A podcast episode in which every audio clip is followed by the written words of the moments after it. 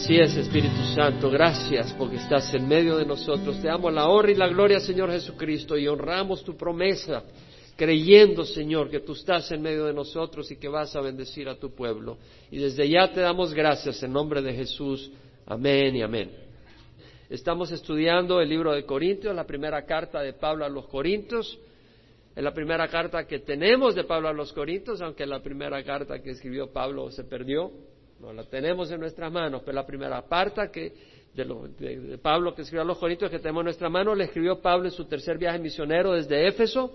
Había estado en Corinto en su segundo viaje misionero, donde estuvo un año y medio evangelizando y compartiendo la palabra y edificando a los creyentes. Estuvo ahí con Priscila y Aquila, que encontró ahí en Corinto en su segundo viaje misionero. Luego llevó a Priscila y Aquila cuando fue a Éfeso consigo y los dejó en Éfeso y él siguió camino en su segundo viaje misionero a Cesarea, a Jerusalén, después a Antioquía.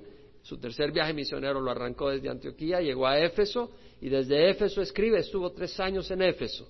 Y escribe esta carta por varias razones. Una de ellas, Corinto era un lugar eh, caracterizado por su idolatría, por su inmoralidad sexual. Había un templo Afrodita, la diosa del amor, habían mil prostitutas sexuales, era una religión que involucraba actos inmorales, religiosos, pero inmorales.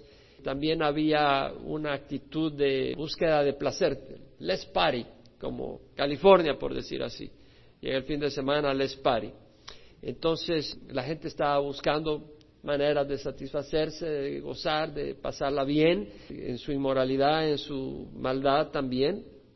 Y había todo tipo de corriente filosófica, cada quien andaba pensando una filosofía, cuál es la manera de ver las cosas y, y todo eso. Desgraciadamente, el mundo se metió dentro de la iglesia y en la iglesia había inmoralidad, habían pleitos, habían sectarismos. Eh, a Pablo lo veían algunos como alguien que no era digno de ser un apóstol, que tal vez no era un apóstol, no tenía las calificaciones de un apóstol, pensaban algunos, miraban a Pablo de menos. Pablo tiene que defender su apostolado, menospreciado por algunos.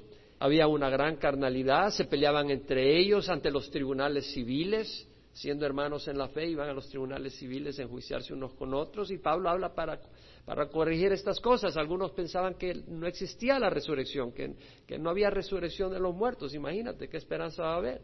Y Pablo escribe para corregir estas cosas, así como también para hablar del orden que tiene que haber en los usos de los dones espirituales, porque habiendo recibido dones espirituales, había un gran desorden en el uso de los dones, había confusión. Había una falta de respeto cuando se tomaba la Santa Cena.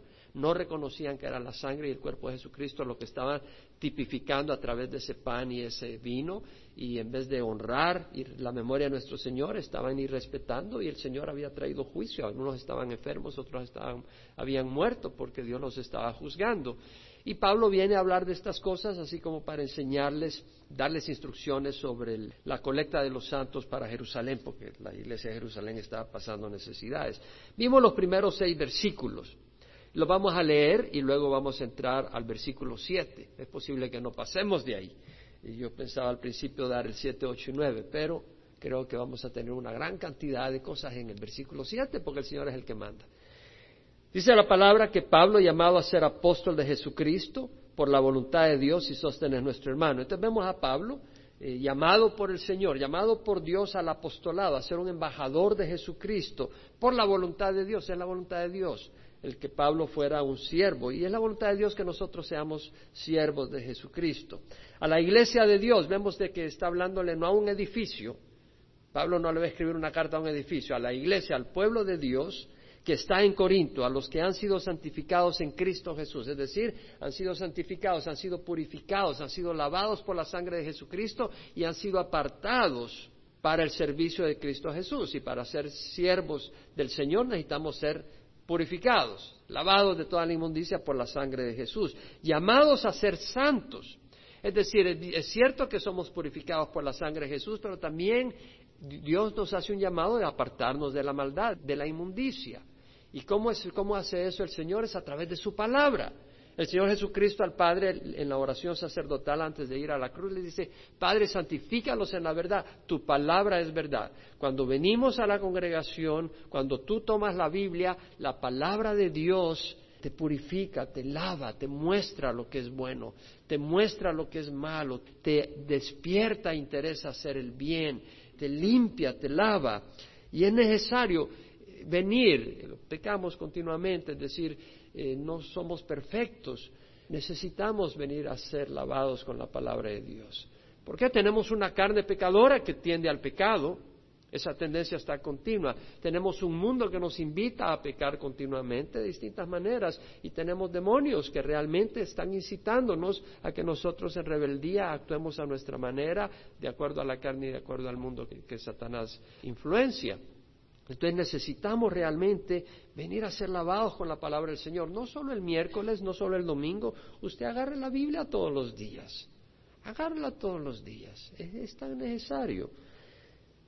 Bueno, a todos los que en cualquier parte invocan el nombre de nuestro Señor Jesucristo, Señor de ellos y nuestros, es decir, esta carta va a, todos los que invocan el nombre del Señor, es el Señor tu Señor.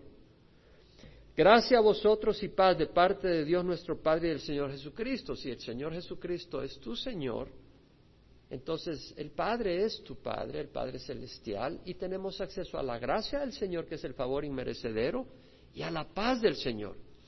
No podemos tener paz con Dios si no es por la sangre de Jesús. Y segundo, no podemos tener la paz de Dios, la que Jesús prometió, la paz os dejo, mi paz os doy, si no es Jesús nuestro Señor. Si nosotros andamos en rebeldía, no vamos a tener paz en nuestro corazón. Ahora Pablo dice, siempre doy gracias a mi Dios por vosotros, por la gracia de Dios que os fue dada en Cristo Jesús. Vemos que Pablo tiene un corazón agradecido porque amaba a la iglesia de Corinto. Entonces, el que ellos tuvieran bendición, que ellos tuvieran favor divino, que es la gracia de Dios, los dones espirituales, para Pablo era un gozo y le daba gracias a Dios. Porque en todo fuiste enriquecidos en Él, en toda palabra y en todo conocimiento. Es decir, la iglesia de Corinto había sido enriquecida en toda palabra, es decir, ellos habían recibido la palabra de Dios y la compartían unos con otros. Cuando hablaban, no solo hablaban de fútbol, no solo hablaban de básquetbol, sino que hablaban de la palabra de Dios, aunque eran inmaduros aunque se estaban metiendo en pleitos, te das cuenta que uno puede tener dones espirituales y sin embargo ser inmaduro. Y Pablo por eso escribe para corregir algunas de las cosas que estaban mal. Pero vemos de que habían sido enriquecidos, no estamos hablando materialmente, aunque Dios te puede favorecer materialmente, pero estaban enriquecidos en la palabra de Dios y en conocimiento de Dios. Así como el testimonio acerca de Cristo fue confirmado en vosotros, el testimonio de que hay un Cristo vivo, que hay un Cristo que rompe cadenas, que el Hijo de Dios vino para destruir las obras de Satanás, que murió en la cruz, que resucitó, que vive.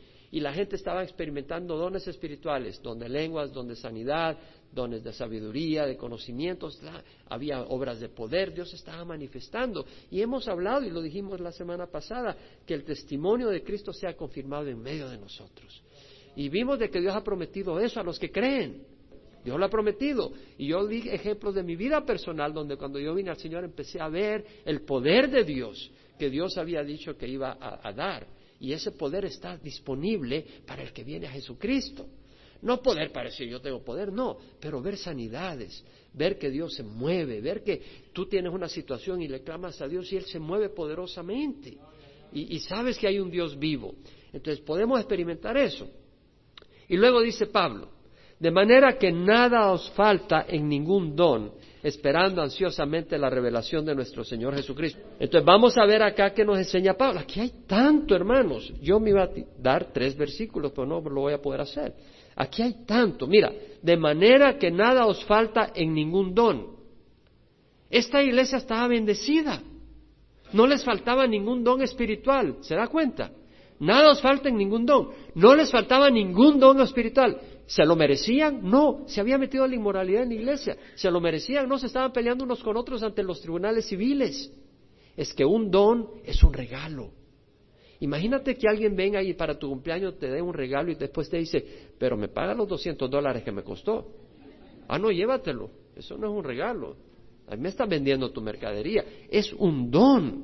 De manera que nada os falta en ningún don. Hermanos, si nosotros hemos hablado de la necesidad del don del Espíritu Santo, ¿Quién puede decir amén? ¿Y quién ha estado experimentando ese don recientemente en su, vida, en sus corazones? Tal vez no todos, pero algunos sí, yo oigo que sí. Y el Espíritu se está moviendo. Y acuérdate que ese don es para todos gratuitamente. Y voy a volver a enfatizar eso. El Señor Jesucristo en el último día, en el gran día de la fiesta, puesto en pie, exclamó en alta voz y dijo, si alguno tiene sed, que venga a mí y beba. Todo el que viene a mí, como dicho la Escritura, el que cree en mí, de lo más profundo de su ser brotarán ríos de agua viva. Y él se refería al Espíritu Santo que había de ser dado a los que habían creído en él, porque todavía no había sido dado el Espíritu Santo porque Jesús no había sido glorificado. Pero Jesús ya fue glorificado. El Espíritu Santo ha sido dado. Si alguno tiene sed, que venga a mí y beba. Qué hermoso, ¿verdad? Si alguno tiene sed. Y vimos como en Apocalipsis el Señor Jesucristo dijo, al que tiene sed, yo le daré gratuitamente de la fuente del agua de la vida. Es una promesa. Al que tiene sed, yo le daré gratuitamente, gratuitamente. No dice, no te pone una lista de, demandas. Al que tiene sed, yo le daré gratuitamente la fuente del agua de la vida. Y luego en Apocalipsis 22, 17 dice, el que tiene sed, venga y el que desea que tome gratuitamente del agua de la vida. Es decir, hay que venir a Jesús. Venir a Jesús es, Jesús está en todas partes, es decir, Jesús, vengo a ti. Es decirle en el corazón, vengo a ti. Y segundo, tome, reciba, reciba la promesa. Dice, Señor, acepto tu promesa, acepto tu promesa, manifiesta tu espíritu en mi vida. Jesús promete darnos el Espíritu Santo. Ahora, mira esto, de manera que nada os falte ningún don. ¿La iglesia de Corintio le faltaba algún don espiritual? No, entonces oiga bien, porque hoy en día hay personas que están hablando de dones espirituales como por ejemplo gente que se tira al suelo y empieza a hacer ruido como de gato y de perro. Es cierto, usted sabe que algunas personas hacen eso y dicen que son el Espíritu Santo. Otros se tiran al suelo en grandes risotadas y dicen es el Espíritu Santo. Hermanos, eso no ocurrió en la iglesia de Corinto. Y si ellos tenían todos los dones y no le hacía falta ningún don y esos dones no aparecen ahí, yo pregunto si esos dones son del Espíritu Santo o no. ¿Cierto o no? Es que Dios nos ha dado sabiduría y nos ha dado su palabra para que no seamos desviados con todo tipo de doctrina. En Hechos, capítulo 20, si usted va a Hechos, cuando Pablo regresa en su tercer viaje misionero y pasa cerca de Éfeso, pasa a Mileto, cuando va camino a Jerusalén, en Hechos capítulo 20, le advierte a la iglesia de Éfeso y les dice, versículo 30, se, levantarán algunos hablando cosas perversas para arrasar a los discípulos tras ellos. Por tanto, está alerta recordando que por tres años, ahí vemos que Pablo estuvo tres años en Éfeso, de noche y de día no cese de amonestaros a cada uno con lágrimas. Eso no lo vemos hoy día en la televisión. Vemos a la gente muchas veces predicando por dinero y las lágrimas son porque quieren más dinero, pero no están con lágrimas por la situación espiritual de la gente. Y hay una gran diferencia entre el Pablo de hace dos mil años de algunas personas que están predicando en la televisión. Vemos que Pablo tenía lágrimas amonestándolos porque iban a ser víctimas de lobos feroces. Y viene Pablo y dice, os encomiendo a Dios y a la palabra de su gracia, que es poderosa para edificaros y daros herencia entre los santificados. Entonces nosotros tenemos la palabra de Dios para no dejarnos guiar con todas esas enseñanzas raras. ¿Qué nos dice Pablo en 2 Timoteo 3, 16 al 17? Toda escritura es inspirada por Dios y es útil para enseñar, reprender, corregir e instruir de justicia. Toda escritura es útil para reprender, corregir instruir en justicia a fin de que el hombre de Dios sea perfecto, equipado para toda buena obra. Entonces tenemos la palabra de Dios. Escribiéndole a Timoteo más adelante, Pablo dice, os encomiendo en la presencia de Dios y de Cristo Jesús, que ha de juzgar a los vivos y a los muertos por su manifestación y por su reino, predica la palabra. Insiste en tiempo y fuera de tiempo, redarguye, reprende, exhorta con mucha presencia e instrucción, porque vendrán tiempos cuando no soportarán la sana doctrina sino que teniendo comezón de oídos, acumularán maestros conforme a sus propios deseos y apartarán sus oídos de la verdad y se volverán a mitos. Pero mira lo que después le dice, puedes ir a, a 2 Timoteo 4, 1 a 5, le dice, pero tú sé sobrio en todas las cosas, sufre penalidades, haz el trabajo de un evangelista, cumple tu ministerio. Mira lo que le dice, sufre penalidades. Así que la iglesia que dice, pare de sufrir ahí por la main o no sé por qué calle, pues yo no sé qué Biblia tienen. Porque Pablo le dijo a Timoteo, sufre penalidades. Según de Timoteo 4, 1 al 5. Pero sigamos adelante. Entonces, que nada os falte en ningún don. ¿Qué tal si nosotros le pedimos al Señor que nada os falte ningún don en Calvary Chapel de Manuel? ¿Quién puede decir amén? Pero el Señor quiere hacerlo porque el Señor dice, pedid y se os dará. Buscad y hallaréis. Llamad y se os abrirá. Porque el que pide, recibe. El que busca, halla. Y al que llama, se le abre. Porque en Lucas dice, si uno de ustedes es padre, si su hijo le pide pan, ¿acaso le dará una piedra? Si pide un pescado, ¿acaso le dará una serpiente en lugar del pescado? Y si pide un huevo, ¿acaso le dará un escorpión? Y si ustedes siendo malos, sabéis dar buenas dádivas a vuestros hijos, cuanto más vuestro Padre Celestial dará el Espíritu Santo a quienes se lo pidan. Entonces el Señor está diciendo, ustedes son malos, y ya no me tienen que, no tienen que poner la cara de angelito. Yo sé quiénes son ustedes, dice el Señor. Pero por eso me pidieron a mí que yo venga a ayudarles, y por eso he venido a ayudarles, dice el Señor. Entonces es una esperanza, ¿no? Porque no tenemos que apantallar al Señor, Él sabe cómo somos. Ahora, mira lo que dice, esperando ansiosamente la revelación de nuestro Señor Jesucristo. La iglesia de Corinto no estaba esperando morirse. La gente en Corinto no está diciendo, bueno, me voy a morir y voy a ir a ver al Señor. No, estaban esperando que el Señor iba a venir. ¿Te das cuenta? Esperando ansiosamente la revelación de nuestro Señor Jesucristo. Y dice ansiosamente, no ansiosamente como algunos, ay, yo no quiero que aparezca el Señor porque me voy a ir al infierno. Todavía no me he arrepentido. ¿Entiendes a qué estoy refiriendo? Porque a veces tú le preguntas a alguien, bueno, ¿y si te mueres? Ay, no, no, no, no me digas esas cosas. Porque no está listo, tiene miedo a morirse. Tiene miedo a morirse, pues no está listo. No me quiero morir. Ellos estaban esperando al Señor Jesucristo ansiosamente. Y la palabra ansiedad acá no es ansiedad en el sentido de angustia, sino esperando asiduamente, persistentemente, pacientemente, pero con un deseo. Yo recuerdo cuando estaba niño, y mi familia tenía una, una casa en la playa, en la, Libertad, por la playa del Tunco, ahí teníamos una casita.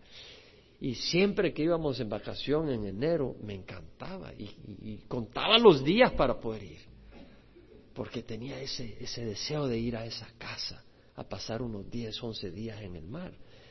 Y cuando tenían la piscina ahí que era de piedra, una piscina de puras piedras y todo, y ya ponían la manguerita para echarle agua, ya estábamos que queríamos meternos y bueno, ¿y cuánto falta? Y, después de comer tenías que esperar 30 minutos porque si no te ibas a indigestar, ¿verdad? Aunque la piscina solo te llegaba a la rodilla, pero, pero no te podías meter a la piscina por 30 minutos, ya estábamos mirando el reloj.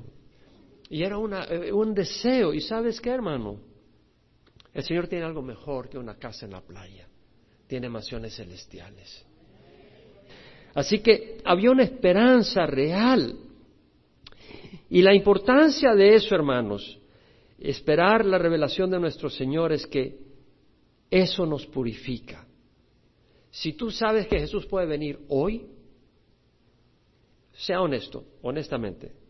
¿Quién de ustedes pensó en la mañana que Jesús podía venir hoy? Que tal vez podía haber venido hoy. Dos personas. Ya ves, la mayoría no pensó, puede que venga hoy entonces. Porque el momento en que menos lo pensé. Pero no estamos pensando. Y yo me incluyo ahí. No estamos pensando que el Señor puede venir hoy. El Señor puede venir hoy. ¿Sabía usted eso? Pero ya se lo voy a mostrar en la Escritura. Porque estamos pensando que no. Estamos pensando que faltan cosas. El Señor puede venir en cualquier momento.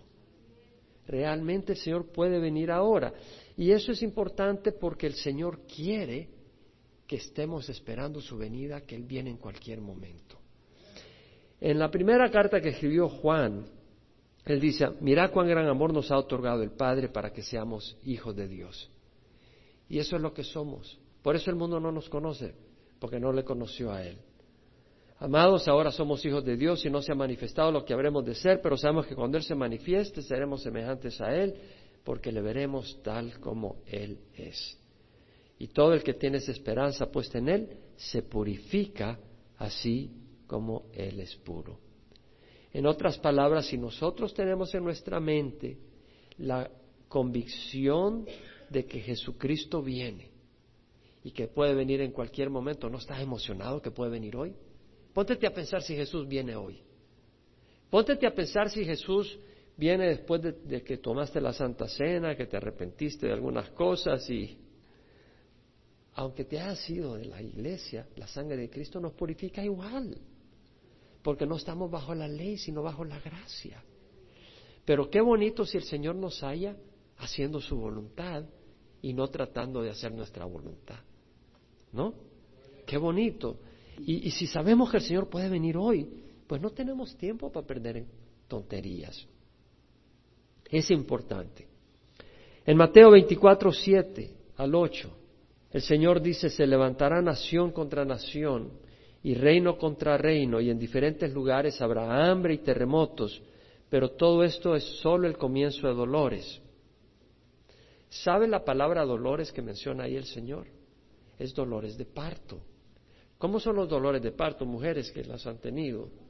Son más frecuentes y son más dolorosos se levantará nación contra nación. En los años 1914, 39, dos guerras mundiales donde se levantaron todas las naciones unas contra otras. Y ahora es un despelote. Váyase a Medio Oriente. Siria, Irán, Israel, hay problemas Afganistán, Irak. Es decir, hay crisis en Lucas dice, habrá terremotos grandes y plagas y hambres en diversos lugares. Los ha habido. Pero antes de todas estas cosas os echarán mano y os perseguirán, entregándolos a las sinagogas y cárceles, llevándoos ante reyes y gobernadores por causa de mi nombre. Ya ocurrió eso.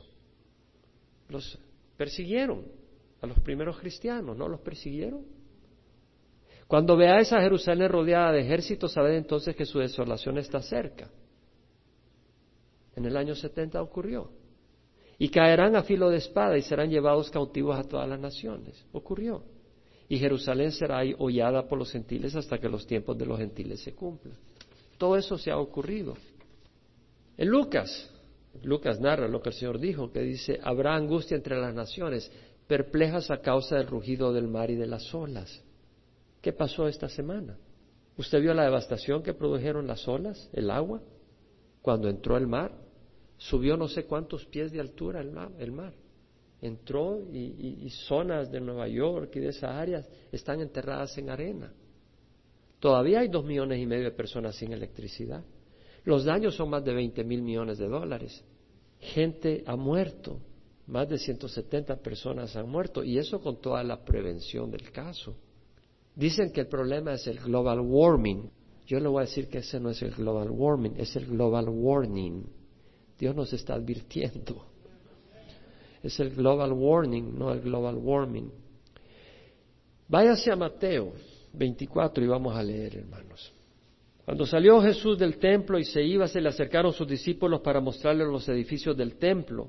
Mas respondiendo él le dijo, ¿veis todo esto? En verdad os digo que no quedará aquí piedra sobre piedra que no sea derribada.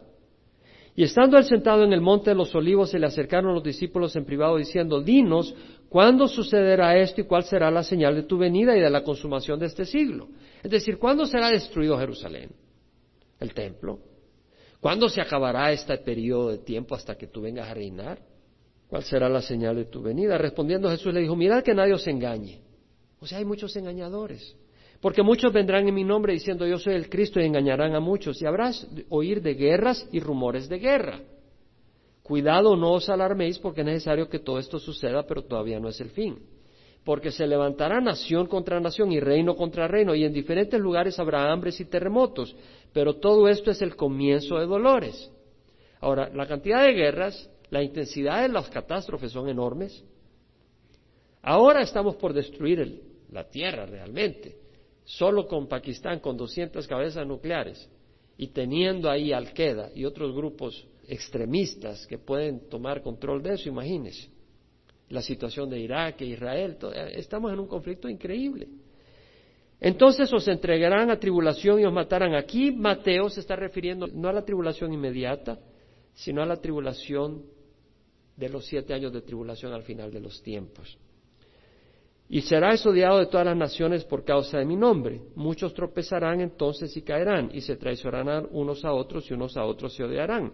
Y se levantarán muchos falsos profetas y a muchos se engañarán. Y debido al aumento de la iniquidad, el amor de muchos se enfriará. El amor de muchos se enfría. pero el que persevere hasta el fin, ese será salvo. Se trata de perseverar. Y este Evangelio del Reino se predicará en todo el mundo como testimonio a las naciones y entonces vendrá el fin. Bueno, se está predicando en todo el mundo, pero en, los siete años de tribulación el Señor envía ángeles y un ángel predica el Evangelio por todo el mundo, desde el cielo, y eso está en Apocalipsis, no tenemos tiempo de ir allá. Por tanto, porque algunos dicen, todavía no puede venir el Señor porque no se ha predicado el Evangelio en cada lugar. Te digo, ten cuidado de tener ese pensamiento porque ese pensamiento va contra lo que Jesús enseñó y te lo voy a mostrar. Por tanto, cuando veáis la abominación de la desolación, de que se habló por medio del profeta Daniel colocada en el lugar santo, el que lea que entienda, entonces la que estén en Judea huya a los montes. Esto está hablando en los siete años de tribulación, a los tres años y medio, el anticristo se, se manifiesta, quién es, muestra sus verdaderos colores y empieza la persecución de los judíos y también de los cristianos, y él se toma su puesto en, el templo ahí, en el lugar santo, es una abominación. Entonces dice, el que esté en la azotea no baje a buscar las cosas de su casa, el que esté en el campo no vuelva atrás a tomar su capa, pero hay de los que están en cinta y de los que estén criando en aquellos días. Orad para que vuestra vida no suceda en invierno ni en día de reposo, porque habrá entonces una gran tribulación, está hablando de los tres años y medio últimos, de los siete años. Pero antes de la tribulación, ¿qué ocurre? el arrebatamiento de la iglesia. Nosotros no vamos a estar ahí. Entonces nosotros no tenemos los ojos esperando la tribulación, estamos esperando el arrebatamiento de la iglesia. Habrá una gran tribulación tal como no ha acontecido desde el principio del mundo hasta ahora ni acontecerá además, jamás. Y si aquellos días no fueran acortados, nadie se salvaría, pero por causa de los escogidos aquellos días serán acordados. Acortados, qué lindo que dice, por causa de los escogidos. Somos escogidos del Señor, hermanos. Somos escogidos del Señor. Si algunos dicen, mirad aquí está el Cristo o allí está, no lo creáis, porque se levantarán falsos cristos y falsos profetas y mostrarán grandes señales y prodigios. Hay personas que no han puesto su fe en la palabra de Dios. Y si tú no pones la fe en la palabra del Señor, estás en mala situación, porque van a haber prodigios y los están ocurriendo y van a ocurrir en mayor nivel y la gente se va a dejar llevar por los milagros y no por la palabra de Dios para así engañar de ser posible aún a los escogidos. A los escogidos no los van a poder engañar.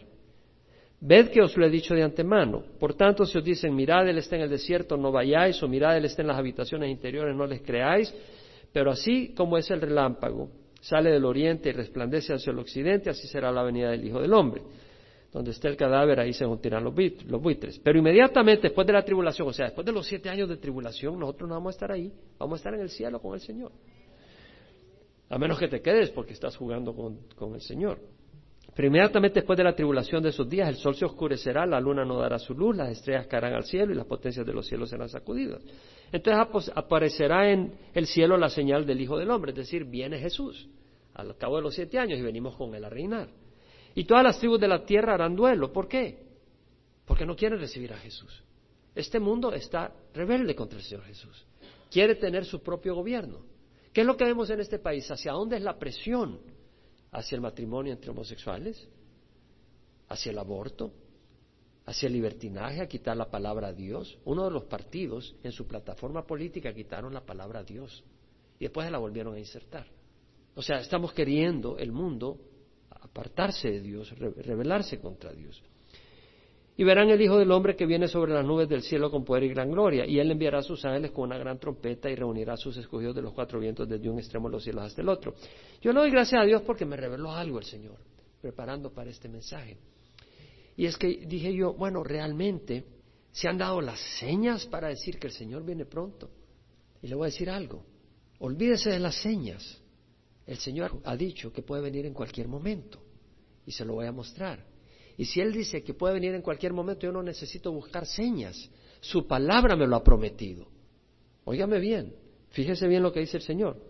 Si bien dice de higuera, aprended la parábola, cuando su rama ya se pone tierna, echa las hojas, sabéis que el verano está cerca, así también vosotros cuando veáis todas estas cosas, sabed que Él está cerca a las puertas. En verdad os digo que no pasará esta generación hasta que todo esto suceda. Bueno, uno dice, bueno, entonces hay señas que quiere decir que están a la puerta, pero mira lo que dice después. Pero de aquel día y hora nadie sabe, ni siquiera los ángeles del cielo ni el Hijo, sino sobre el Padre. Porque como en los días de Noé, así será la venida del Hijo del Hombre. ¿Sabían ellos cuándo iba a venir el diluvio? No. Pues como en aquellos días antes del diluvio estaban comiendo y bebiendo, casándose y dándose en matrimonio, eso está haciendo la gente hoy en día. No quiere decir que no puedas comer y beber, pero lo que quiere decir es que la gente está concentrada en, eh, bueno, ¿qué vas a hacer este fin de semana, hermanita? Bueno, vamos a hacer un pozol y vamos a hacer una, un mole verde y nosotros vamos a hacer unas pupusitas y vamos a hacer esto y lo otro. Así que bueno, y, y si eso es lo que concentra tus ojos, ten cuidado. El Señor viene pronto. Hazmo el verde y lo puedes hacer anaranjado si quieres. Pero lo importante es que nuestros ojos estén en el Señor y su venida. Mira lo que dice, pues como en aquellos días antes del diluvio estaban comiendo y bebiendo, casándose y dándose matrimonio hasta el día que no entró en el arca, y no comprendieron hasta que vino el diluvio y se los llevó a todos, así será la venida del Hijo del Hombre. La gente no está comprendiendo, o están comprendiendo que va a haber un arrebatamiento de la iglesia. ¿Tú crees que si vas a tu vecino que no conoce al Señor y le dices que Jesús viene y va a arrebatar a su iglesia, ¿cómo te van a ver? Está loco. Pero cuando venga el Señor y se lleve a unos cuantos millones de la tierra, van a decir, wow. Es como cuando vino el diluvio. Entonces estarán dos en el campo, uno será llevado y el otro será dejado. Aquí se hace un salto el Señor al final de la tribulación. Al final de la tribulación, uno será llevado para juicio después del milenio y uno será dejado. Los que en la tribulación se arrepientan, ellos van a ser dejados para el reino para el milenio. Entonces dos mujeres estarán moliendo en el molino, una será llevada y la otra dejada. Mira el versículo 12. Por tanto, velad porque no sabéis en qué día vuestro Señor viene. Velad. Pero comprended esto, si el dueño de la casa hubiera sabido a qué hora de la noche iba a venir el ladrón, hubiera estado alerta. ¿Sabe el, dueño de la casa a qué hora va a venir el ladrón? No. Y si sabe que hay ladrones afuera, dice, bueno, yo creo que va a venir de las cuatro de la mañana a las siete. Así que desde, las ocho de la noche a las cuatro de la mañana no me preocupo. ¿Tiene sentido eso? No. Estás velando todo el tiempo. ¿No es eso lo que nos quiere decir el Señor? Eso es lo que nos quiere decir el Señor. Mira lo que dice. Comprended esto, comprended esto. Si el dueño de la casa, por supuesto, cuando ya se ha arrebatado la iglesia, cuando Jerusalén ha sido destruida, como aparece en la Biblia, sabes de que, pues, el Señor no puede tardar más, pero el Señor puede venir en cualquier momento desde que dio esa profecía. Y mira lo que dice. Si el dueño de la casa hubiera sabido a qué hora de la noche iba a venir el ladrón, hubiera estado alerta y no hubiera permitido que entrara en su casa. Por eso, por eso, también vosotros estad preparados. Estad preparados. Ahora, si el Señor, si tú sabes que el Señor no viene ahora, sino hasta el año 2020, ¿estarías preparado? Tal vez sí, pero tal vez no. Dice, bueno, no, no, yo quiero hacer un par de otras cosas. Yo quiero pasar un poco suave, porque el Señor viene al 2020, en el 2018 me voy a empezar a arrepentir. Tengo del 2012 al 2016 para vivir como quiera, robando, adulterando, emborrachándome, ya en el 2016 ya me voy a arrepentir, porque ya viene el Señor. Está preparados porque a la hora que no pensáis vendrá el Hijo del Hombre. Mira de nuevo, ¿quién es pues el siervo fiel y prudente? A quien su Señor puso sobre los de su casa para que les diera la comida a su tiempo. Dichoso aquel siervo a quien cuando su Señor venga lo encuentre haciendo así. De cierto os digo que lo pondrá sobre todos sus bienes. Pero si aquel siervo es malo, y dice en su corazón, mi Señor tardará. ¿Te das cuenta? Si tú dices, mi Señor tardará, empiezas a vivir tu vida en este mundo y empiezas a planear tu vida. Dices, bueno, yo tengo 40 años, tal vez me faltan 50 años para, para morirme. Voy a planear mi vida. El Señor va a tardar de todas maneras. El Señor no va a venir antes que yo me muera. Y empieza a golpear sus consiervos y come y bebe con los que se emborracha. Vendrá el Señor de aquel siervo el día que no lo espera y a una hora que no sabe, y lo azotará severamente y le asignará un lugar con los hipócritas, ahí será el llanto y el crujir de dientes. Ve Mateo 25, 13, después de que habla de la parábola de las diez vírgenes. Velad, pues, porque no sabéis ni el día ni la hora. Velad. Quiere decir que puede venir en cualquier momento. Eso es lo que está diciendo. En Mateo 24, El Señor dice en el versículo 36, de aquel día y hora nadie sabe. ¿Quién es nadie? Nadie. Ni siquiera los ángeles del cielo, ni el Hijo, porque el Hijo se despojó y se hizo siervo. Pero ahora Él está a la gloria del Padre y Él sabe muy bien cuándo va a ser esa hora. Pero cuando lo dijo el Señor, en ese momento Él se había despojado hasta de eso. Ni el Hijo, sino solo el Padre. Nadie sabe. Yo que yo sepa, el Hijo no le ha dicho a nadie, ni el Padre le ha dicho a nadie cuándo va a ser.